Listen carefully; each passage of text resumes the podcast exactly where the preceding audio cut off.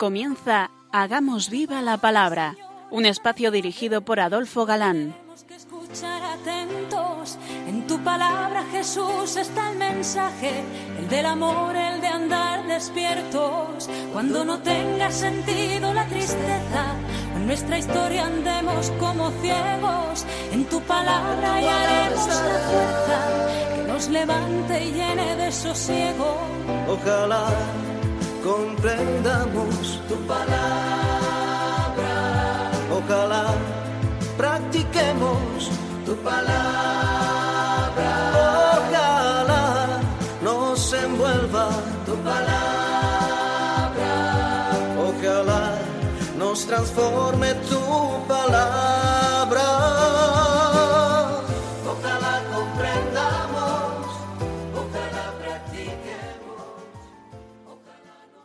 Hola amigos, un día más nos acercamos a la palabra de Dios, que como sabemos es eternamente presente y de rabiosa actualidad. Fiel a nuestra cita quincenal, con todos vosotros aquí estamos, Adolfo, Katy, y dispuestos a pasar oh, esta hora de vuestra, en vuestra compañía. Bienvenidos a nuestro programa Hagamos viva la palabra. Bienvenidos un día más a este encuentro con la palabra de Dios. Aquí, de nuevo con vosotros, en un programa especial esta tarde. Y especial por dos motivos. El primero, por la tremenda situación que estamos viviendo con la pandemia del coronavirus, y el segundo, por la festividad que celebramos, la Anunciación de Nuestra Señora, o también la Encarnación. Nada más y nada menos. Afortunadamente, la radio entra en nuestras casas dulce y mansamente a través de las ondas y la palabra de Dios llega a todos sin impedimentos de ningún tipo. Ruego disculpéis la mala calidad que podáis percibir en la emisión de hoy, pero os hablamos desde casa y no desde la emisora como es lo habitual. Pero no podíamos faltar a nuestra cita quincenal con vosotros, queridos oyentes. Muchos estaréis oyendo el programa sanos, otros infectados, otros que han superado la enfermedad y otros simplemente confinados como nosotros. Sabemos que el contagio es facilísimo, es tremendo, es una prueba que nos toca pasar y que pone a prueba, valga la redundancia, nuestra calidad humana. Tenemos un recuerdo especial para aquellos que esta pandemia ha llevado ya a los brazos del buen Padre Dios y les encomendamos con cariño. Celebramos hoy una advocación de la Santísima Virgen que es de las más antiguas y conocidas, como la fiesta de la Anunciación o la Encarnación. Data nada menos que del año 381, del concilio niceno-constantinopolitano, que definió que nuestro Señor Jesucristo, por obra del Espíritu Santo, se encarnó de María la Virgen y se hizo hombre.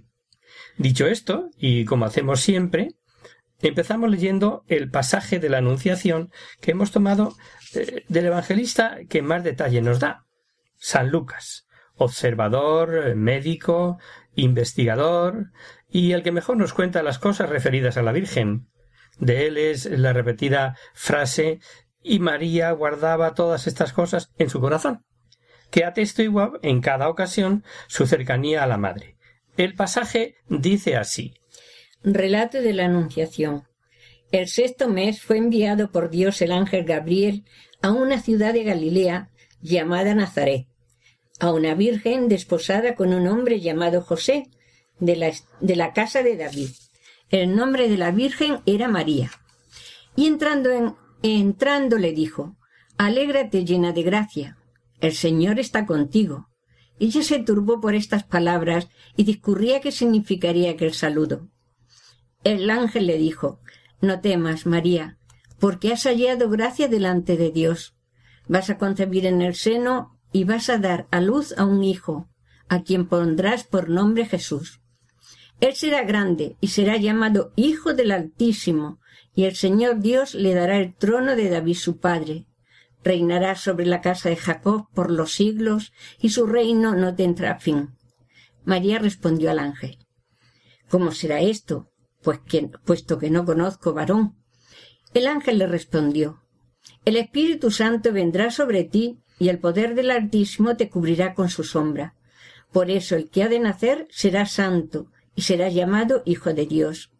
Mira, también Isabel, tu pariente, ha concebido un hijo en su vejez, y ésta es ya el sexto mes de aquella que llamaban estéril, porque ninguna cosa es imposible para Dios. Dijo María, He aquí la esclava del Señor, hágase en mí según tu palabra. Y el ángel dejándola se fue. Vamos, si os parece, ahora a desmenuzar el pasaje, para hacerlo nuestro, observando, en primer lugar, eh, la fe de la Virgen María. El ángel se fue y María se queda sola.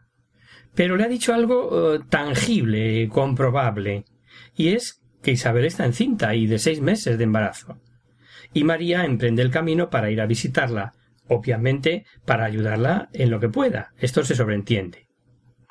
En la narración evangélica de la visitación, Isabel, llena del Espíritu Santo, acogiendo allí a María en su casa, exclama Feliz la que ha creído que se cumplirán las cosas que le fueron dichas de parte del Señor. Feliz o, o dichosa o bienaventurada. Esta bienaventuranza es la primera que leemos en el Evangelio de San Lucas y presenta a María como la mujer que con su fe precede a la Iglesia en la realización del espíritu de las bienaventuranzas.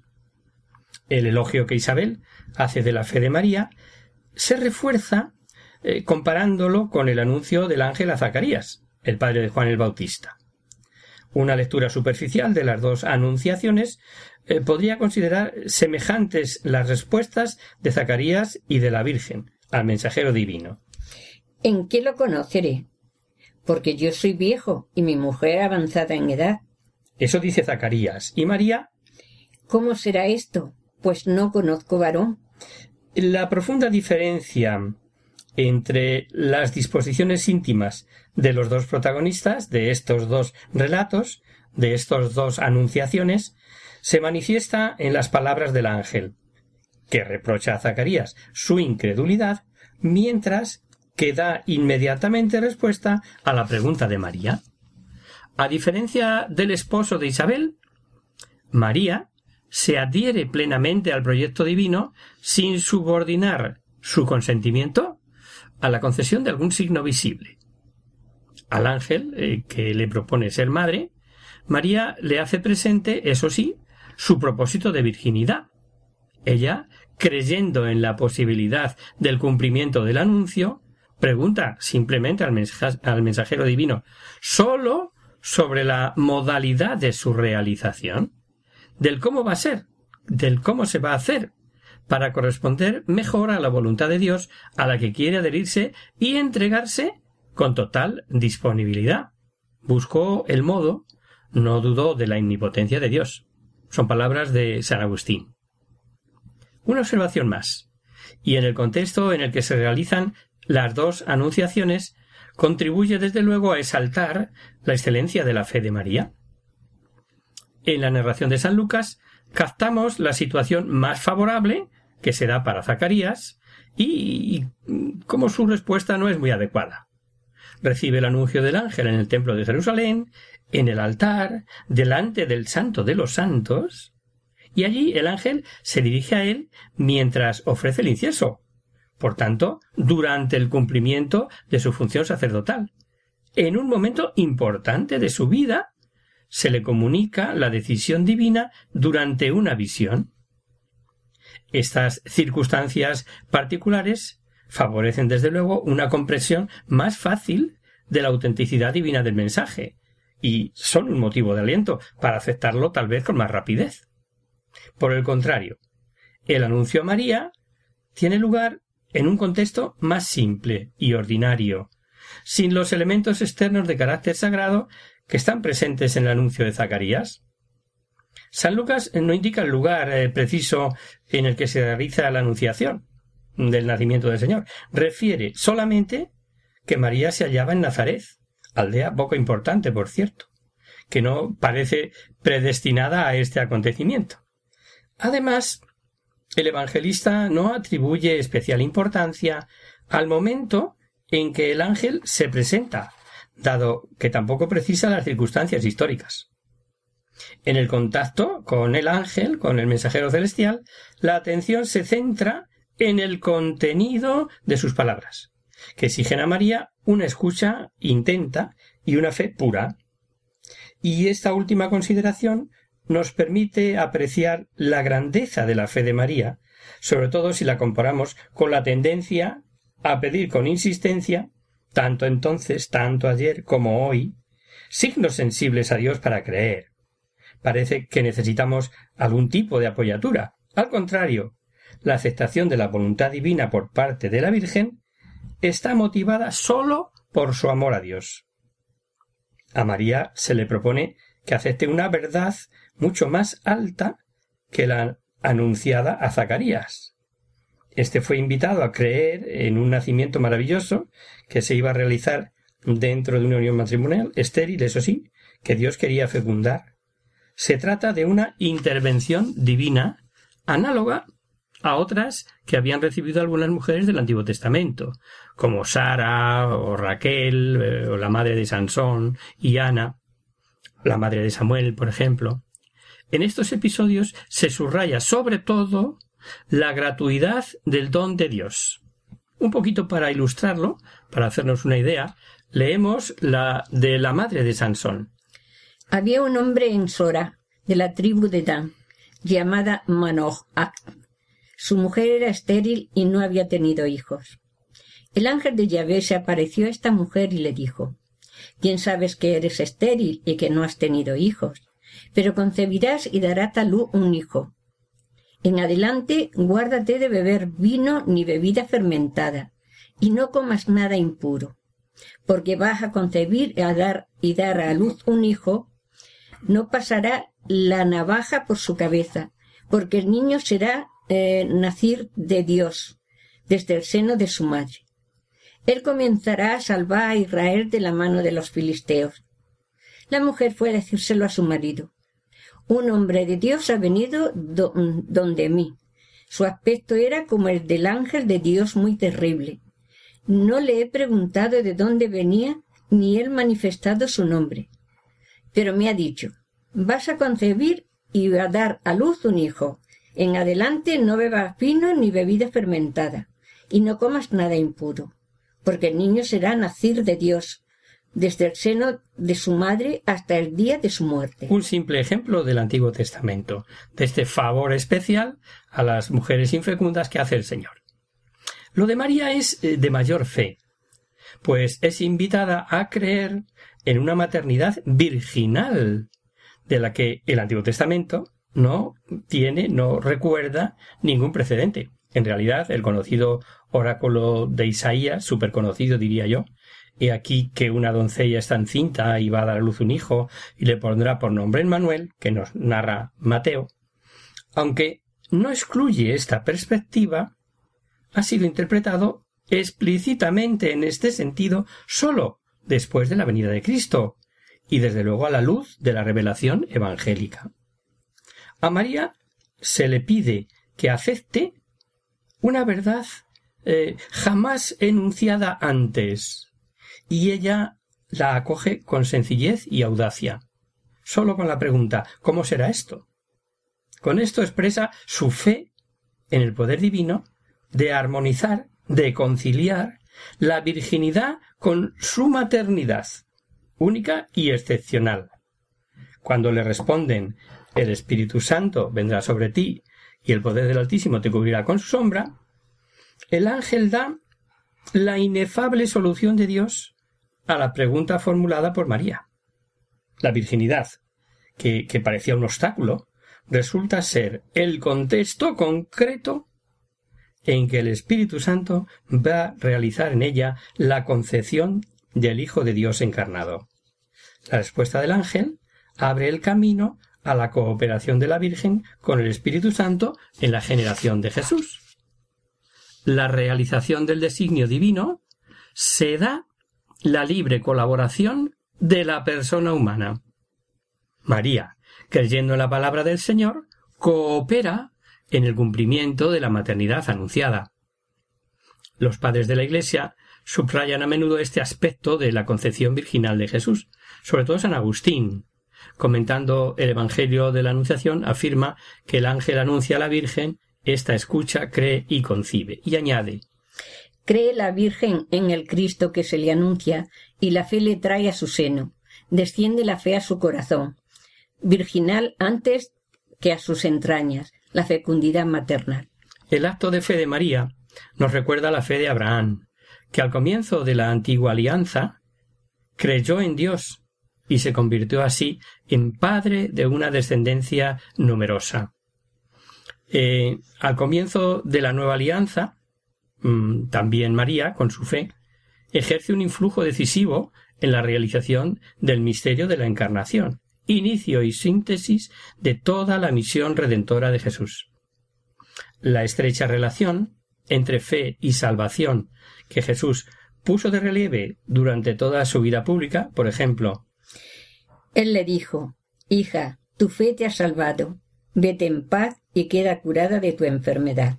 Nos ayuda a comprender también el papel fundamental que la fe de María ha desempeñado y sigue desempeñando en la salvación del género humano. Y antes de seguir eh, viendo más aspectos o detalles de la Anunciación, si os parece, hacemos una pequeña eh, pausa musical. Es un precioso himno popular dedicado a la encarnación de Nuestra Señora.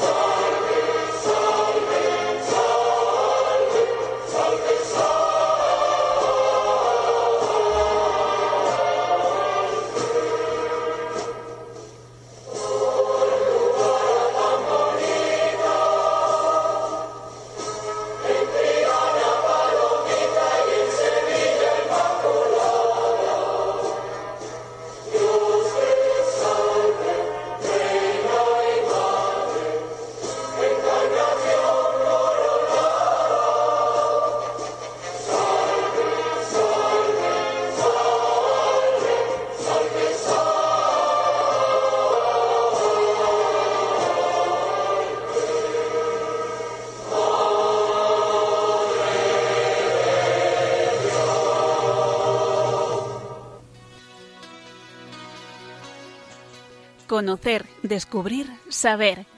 En Hagamos Viva la Palabra.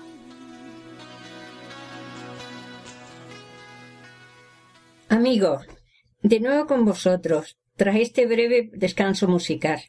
Os recordamos, queridos oyentes, que sintonizáis el programa Hagamos Viva la Palabra. Si queréis contactar con nosotros vía correo postal, lo podéis hacer a Radio María, Paseo Lanceros 2, primera planta 28024, Madrid. Y si preferís el correo electrónico, hagamos viva la palabra arroba radiomaria.es. Para los que acabáis de incorporaros, deciros que estamos dedicando la emisión de hoy al sí de María, que es, en definitiva, la fiesta que celebramos hoy, la anunciación de Nuestra Señora. Damos un pasito más, o un detalle más, si queréis. María, la esclava obediente del Señor. Las palabras de María en la Anunciación, nos lo leía Katy, he aquí la esclava del Señor, hágase en mí según tu palabra, ponen de manifiesto una actitud característica de la religiosidad hebrea. Moisés, al comienzo de la antigua alianza, como respuesta a la llamada del Señor, se había declarado su siervo. Dijo Moisés a Yahvé, Por favor, Señor, yo no he sido nunca hombre de palabra fácil, ni aun después de haber hablado tú con tu siervo, sino que soy torpe de boca y de lengua. Al llegar la nueva alianza, también María responde a Dios con un acto de libre sumisión y de consciente abandono a su voluntad, manifestando plena disponibilidad a ser la esclava del Señor. La expresión siervo de, de Dios se aplica en el Antiguo Testamento a todos los que son llamados a ejercer una misión en favor del pueblo elegido. Así encontramos a Abraham, a Isaac, a Jacob, a Josué, a David, etc. Son siervos también los profetas y los sacerdotes, a quienes se encomienda la misión de formar al pueblo para el servicio fiel del Señor. El libro del profeta Isaías exalta la docilidad del siervo sufriente, lo veremos en esta mm, próxima eh, Semana Santa. Un modelo de fidelidad a Dios con la esperanza de rescate por los pecados del pueblo. También algunas mujeres nos brindan ejemplos de fidelidad, como la reina Esther, que antes de interceder por la salvación de los hebreos, dirige una oración a Dios llamándose varias veces tu sierva, tu sierva, ¿no? María, la llena de gracia, al proclamarse esclava del Señor, desea comprometerse a realizar personalmente de modo perfecto el servicio que Dios espera de todo su pueblo. Las palabras He aquí la esclava del Señor anuncian a aquel que dirá de sí mismo El Hijo del hombre no ha venido a ser servido, sino a servir y a dar su vida como rescate por muchos. Así, el Espíritu Santo realiza entre la Madre y el Hijo una armonía, perdón, de disposiciones íntimas que permitirá a María asumir plenamente su función materna con respecto a Jesús, acompañándolo en su misión de siervo. En la vida de Jesús, la voluntad de servir es constante y sorprendente. En efecto, como Hijo de Dios, hubiera podido, con razón, hacer que le sirvieran al atribuirse el título de Hijo del Hombre, a propósito del cual el, hijo, el, el libro de Daniel afirma todos los pueblos, naciones y lenguas le servirán. Y él se dice varias veces, como en tercera persona, el Hijo del Hombre, el Hijo del Hombre. Hubiera podido exigir el dominio sobre los demás. Por el contrario, al rechazar la mentalidad de su tiempo, manifestada mediante la aspiración, pues por ejemplo, de los discípulos, a ocupar los primeros lugares, evangelio que leíamos hace poco, o mediante la protesta de Pedro durante el lavatorio de los pies, Jesús no quiere ser servido, sino que desea servir, hasta el punto de entregar totalmente su vida en la obra de la redención. También María, aun teniendo conciencia de la altísima dignidad que se le había concedido, ante el anuncio del ángel, se declara de forma espontánea esclava del Señor. Y en este compromiso de servicio, ella incluye también su propósito de servir al prójimo, como lo demuestra la relación que guardan el episodio de la Anunciación y el de la visitación. Cuando el ángel le informa de que Isabel espera el nacimiento de un hijo, María se pone en camino y dice el texto que deprisa. Se dirige deprisa a la montaña. Acude a Galilea para ayudar a su prima en los preparativos del nacimiento del niño, con plena disponibilidad. Así, una vez más, brinda a los cristianos de todos los tiempos un modelo de sublime servicio. Las palabras hágase en mí según tu palabra eh, manifiestan en María que se declara esclava del Señor, una obediencia total a la voluntad de Dios.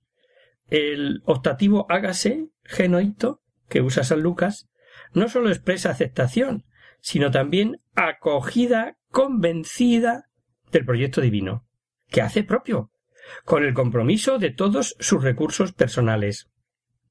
María, acogiendo plenamente la voluntad divina, anticipa y hace suya la actitud de Cristo, de Cristo, perdón, que según la carta a los hebreos, al entrar en el mundo dice Sacrificio y oblación no quisiste, pero me has formado un cuerpo. Entonces dije He aquí que vengo a hacer, oh Dios, tu voluntad. Además, eh, la docilidad de María anuncia y prefigura la que manifestará Jesús durante su vida pública hasta el Calvario. Cristo dirá recordadlo, mi alimento es hacer la voluntad del que me ha enviado y llevarla a, cabo, ¿no?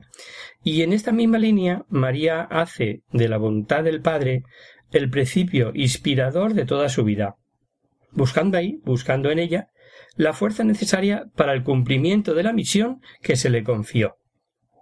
La misión de Cristo. La profecía de Simeón le hará vislumbrar el trágico destino de su hijo. Recordamos el pasaje. Simeón les bendijo y dijo a María, su madre, Este está puesto para caída y elevación de muchos en Israel, y para aunque en el momento de la anunciación María no conoce aún el sacrificio que caracterizará ser señal de contradicción, y a ti misma una espada te atravesará el alma a fin de que quede al descubierto las intenciones de muchos corazones. Y una espada te atravesará el alma. La Virgen se asociará a él con íntima participación, con su obediencia plena a la voluntad de Dios. María está dispuesta a vivir todo lo que el amor divino tiene previsto para su vida, hasta la espada, que atravesará su alma. Y por último, ya en este día precioso de la encarnación, de la anunciación, vamos a ver a María como la nueva Eva. El Concilio Vaticano II, comenzando el episodio, comentando, perdón, el episodio de la Anunciación, subraya de modo especial el valor del consentimiento de María a las palabras del mensajero divino. A diferencia de cuanto sucede en otras narraciones bíblicas, el ángel lo expresa eh, eh, literalmente, expresamente. El Padre de la Misericordia quiso que el consentimiento de la que estaba predestinada a ser madre precediera la encarnación para que, así como una mujer contribuyó a la muerte, así también otra mujer contribuyera a la vida. Es de la Lumen Gentium, del número 56. Y la Lumen Gentium también recuerda el contraste entre el modo de actuar de Eva y el de María, que San Irineo ilustra así. De la misma manera que aquella, es decir, Eva, había seducida por el discurso de un ángel hasta el punto de alejarse de Dios desobedeciendo su palabra, así está, es decir, María recibió la buena nueva por el discurso de un ángel para llevar en su seno a Dios, obedeciendo a su palabra y como aquella había sido seducida para desobedecer a Dios, ésta se dejó convencer a obedecer a Dios. Por ello la Virgen María se convirtió en abogada de la Virgen, Eva, y de la misma forma que el género humano había quedado sujeto a la muerte a causa de una Virgen, fue librado de ella por una Virgen. Así la desobediencia de una Virgen fue contrarrestada por la obediencia de una Virgen al pronunciar su sí, un sí total al proyecto divino, María es plenamente libre ante Dios. Al mismo tiempo, se siente personalmente responsable ante la humanidad, cuyo futuro está vinculado a su respuesta, claro. Dios pone el destino de todos en las manos de una joven. El sí de María es la premisa para que se realice el designio de Dios en su amor que trazó para la salvación del mundo. El Catecismo de la Iglesia Católica resume de modo sintético y eficaz el valor decisivo para toda la humanidad del consentimiento libre de María al plan divino de la salvación.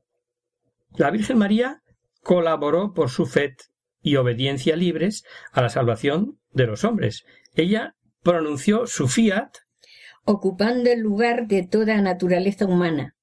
Por su obediencia ella se convirtió en la nueva Eva, madre de los vivientes. Así pues, María, con su modo de actuar, nos recuerda la grave responsabilidad de cada uno tiene eh, de acoger el plan divino sobre la propia vida, obedeciendo sin reservas a la voluntad salvífica de Dios, que se le manifestó a través de las palabras del ángel, se presenta como modelo para aquellos a quienes el Señor proclama bienaventurados, como dice Lucas, porque oyen la palabra de Dios y la guardan. Jesús, respondiendo a la mujer que en medio de la multitud proclama bienaventurada a su madre, recordáis el pasaje, ¿verdad? Muestra la verdadera razón de ser la bienaventurada Virgen María bienaventurada, y es su adhesión a la voluntad de Dios que le llevó a aceptar la maternidad divina. En la encíclica Redentoris Mater, Madre del Redentor, del Papa San Juan Pablo II, de memorable recuerdo, puso de relieve que la nueva maternidad espiritual de la que habla Jesús se refiere ante todo precisamente a ella. En efecto, dice ¿No es tal vez María la primera entre aquellos que escuchan la palabra de Dios y la cumplen? Y por consiguiente, ¿no se refiere sobre todo a ella aquella bendición pronunciada por Jesús en respuesta a las palabras de, de la mujer anónima? Así, en cierto sentido, a María se la proclama la primera discípula de su Hijo. Y con su ejemplo, invita a todos los creyentes a responder generosamente a la gracia del Señor. El Concilio Vaticano II destaca la entrega total de María a la persona y a la obra de Cristo. Se entregó totalmente a sí misma, como esclava del Señor, a la persona y a la obra de su Hijo. Con él y en dependencia de él, se puso por la gracia de Dios Todopoderoso al servicio del misterio de la redención. Preciosa definición de, la Lumen Gentium en el número 56. No se puede decir más clarito en menos palabras, ¿no? Eh, para María, la entrega a la persona y a la obra de Jesús significa la unión íntima con su Hijo, el compromiso materno de cuidar de su crecimiento humano y la cooperación en su obra de salvación. María realiza este último aspecto de su entrega a Jesús en dependencia de él, es decir, en una condición siempre de subordinación, que es fruto de la gracia. Pero se trata de una verdadera cooperación, porque se realiza con él e implica, a partir de ese momento de la Anunciación, una participación activa en la obra redentora. Con razón, pues, afirma el Concilio Vaticano II, creen los padres que Dios no utilizó a María como un instrumento puramente pasivo, sino que ella colaboró por su fe y la obediencia libre a la salvación de los hombres. Ella, en efecto, como dice San Irineo, por su obediencia fue causa de la salvación propia y de la de todo el género humano. María, asociada a la victoria de Cristo sobre el pecado eh, de nuestros primeros padres, aparece como la verdadera madre de los vivientes, su maternidad aceptada libremente por obediencia al designio divino, se convierte en fuente de vida para la humanidad entera. Y eso celebramos hoy, queridos oyentes. Muchas otras cosas podríamos decir de María, nuestra madre, Hoy nos hemos querido centrar o referir solamente, por la festividad que celebramos, a esta advocación que meditamos, por otro lado, en el primer misterio gozoso, la anunciación o encarnación de Nuestra Señora. Bajo esta advocación es patrona de muchos pueblos de España, España tierra de María. Por ejemplo, y aquí en España, en la isla de Tenerife, la Virgen de la Encarnación es la patrona del municipio de Adeje y una de las principales devociones del sur de la isla. También en esta isla, esta advocación es la patrona del municipio de La Victoria de Acentejo. La Catedral de Málaga en Andalucía está dedicada a Nuestra Señora de la Encarnación. Es la patrona de Carrión de Calatrava, en donde tiene un santuario. En la isla de Gomera es la patrona del municipio de Hermigúa. Y es patrona de Cullera, en Valencia, en donde está eh, el santuario, en el castillo, en el castillo de Cullera. Y en Perú. En el centro de Lima es la, patrona de una parroquia. Vivimos eh, la alegría de la cercanía de Dios, que es Dios con nosotros, que se hace hombre, para que nosotros podamos estar cerca de Dios y vivir la vida de Dios. Dios se hace hombre para hacernos de nosotros hijos de Dios. Es hoy un día de ánimo, por el ejemplo de la Virgen María, que nos alienta a decir sí a Dios, de un modo libre, que implique toda la vida y que sea por puro amor, y salgamos de vivir una vida mediocre a vivir en la excelencia, en la búsqueda de la verdadera santidad. Por lo que es la fiesta del sí enamorado, el de Dios y el nuestro, debemos enamorarnos de Dios y decirle Aquí estoy para hacer tu voluntad. Haz conmigo lo que tú quieras, Señor, todo según tu palabra. Quiero vivir en obediencia a ti. María, ayúdanos a dar un libre un sí libre, total, sin condiciones. Un sí verdadero y enamorado a nuestro Dios. Y hasta aquí, queridos amigos, el programa de hoy. Os dejamos con nuestra sintonía y os recordamos que si queréis dirigido giros al programa para cualquier duda, aclaración o sugerencia, participando en el espacio de conocer, descubrir, saber, estamos a vuestra total disposición y encantados de atender en la siguiente dirección. Radio María, Paseo Lanceros 2, primera planta 28024, Madrid. O bien, si lo preferís, al correo electrónico hagamos viva la palabra arroba radiomaria.es.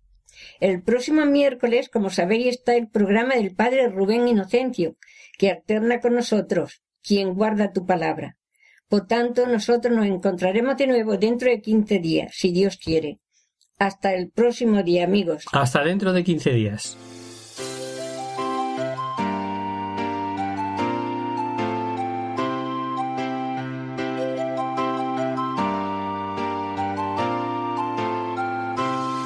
En tu palabra, Señor, está la clave.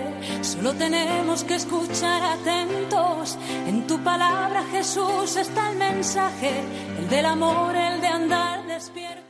Así concluye Hagamos viva la palabra con Adolfo Galán. Como ciegos en tu palabra y haremos la fuerza que nos levante y llene de sosiego. Ojalá